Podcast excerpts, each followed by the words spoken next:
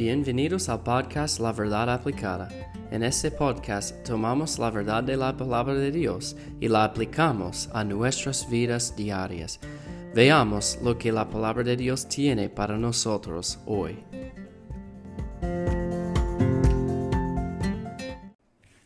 Bienvenidos a la verdad aplicada. Estamos en el medio de la serie hablando de los héroes de la fe. En el último episodio vimos la fe de Jacob y él no vivía para Dios mucho de su vida. Pero algo cambió en su vida cuando él peleó contra Dios con este ángel. Y él, Dios, uh, cambió el nombre de Jacob a Israel. Y él les bendijo o bendijo a los hijos de José. Y vimos, uh, aprendemos que no importa lo que ha pasado en el pasado, podemos cambiar hoy para una vida de fe en Jesucristo. Y hoy vamos a seguir hablando de su hijo, José. Bueno, Jacob tenía muchos hijos y algunas hijas que sabemos sus nombres allá en la Biblia. Pero vamos a hablar del hijo de, Jacob que se llama José. Eh, dice allá en Hebreos 11, 22, por la fe José, al morir, mencionó la salida de los hijos de Israel y dio mandamiento acerca de sus huesos. Algo interesante porque José hizo muchas cosas para el Señor. Él vivió una vida de fe completamente desde el principio, cuando él era un joven, cuando él vivía en, Egipto, cuando él estaba en, la, en la cárcel, cuando él estaba el líder debajo de la autoridad de Faraón, una de las personas más importantes en la tierra y en, el, país de Egipto. Él tenía fe, pero Dios incluyó algo del, fin de su vida. Y vamos a ver por qué. Y, pero como un resumen, yo di un resumen, pero vamos a hablar de este. Jacob, él tenía cuatro esposas en el fin. No, no es el plan de Dios. Y él, una de sus esposas se llama o se llamó um, Raquel. Y ella era su esposa favorita. Y ella tenía dos hijos, uh, José y Benjamín. Y Jacob, él tenía un amor grande en su corazón por su hijo José. Él tenía un amor por los otros pero más por José. Incluso que él hizo este abrigo de muchos colores y sus hermanos tenían esta envidia. Ellos eran celosos de José y ellos le vendieron a él como esclavo a Egipto.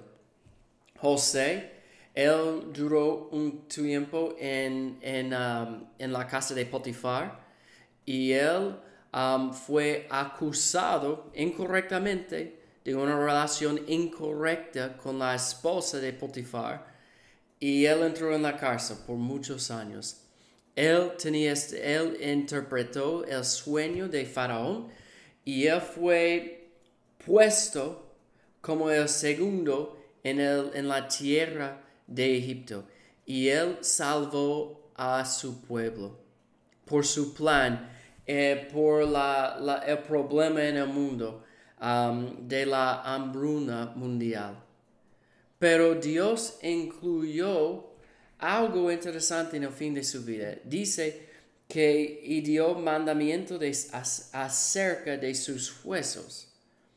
Como los, un líder en, en, la tierra de Egipto, él iba a tener una tumba grandiosa con dinero, posesiones. Y podemos estudiar hoy en día de las tumbas de los faraones y los líderes de Egipto. Y son bien grandes, llenos de, riquezas, de, de arte y todo. Pero ¿qué dijo José? No, yo quiero que ustedes me lleven a, la tierra de Israel, mis huesos. ¿Y, qué, nos enseña esta? su fe estaba en el plan de Dios para su pueblo en el futuro. Él no estaba pensando en una tumba grande, grandiosa en Egipto. Él estaba pensando en el futuro, en el plan de Dios. Y nosotros, hoy en día, como creyentes, Dios nos ha, prometido muchas cosas. Un hogar en el cielo, un nuevo cuerpo, uh, una vida llena o libre de, del pecado, de, de tristeza, de muerte en el cielo.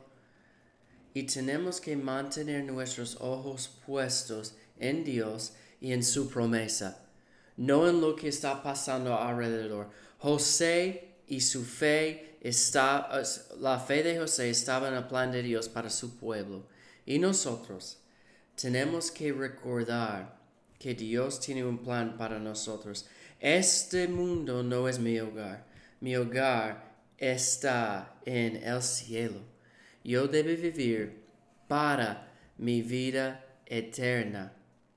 Esto significa no para ganar mi vida eterna, pero viviendo una vida de fe para ganar recompensa para la honra y gloria de Dios en el cielo, no en esta tierra. José recordó la promesa de Dios para su futuro y nosotros debemos imitar su fe en nuestras vidas, recordando que nuestro hogar no está aquí, está en el cielo como creyentes. Amén. Dios le bendiga.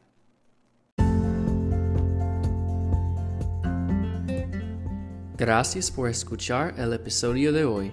Recuerde, apliquemos la palabra de Dios a nuestras vidas hoy.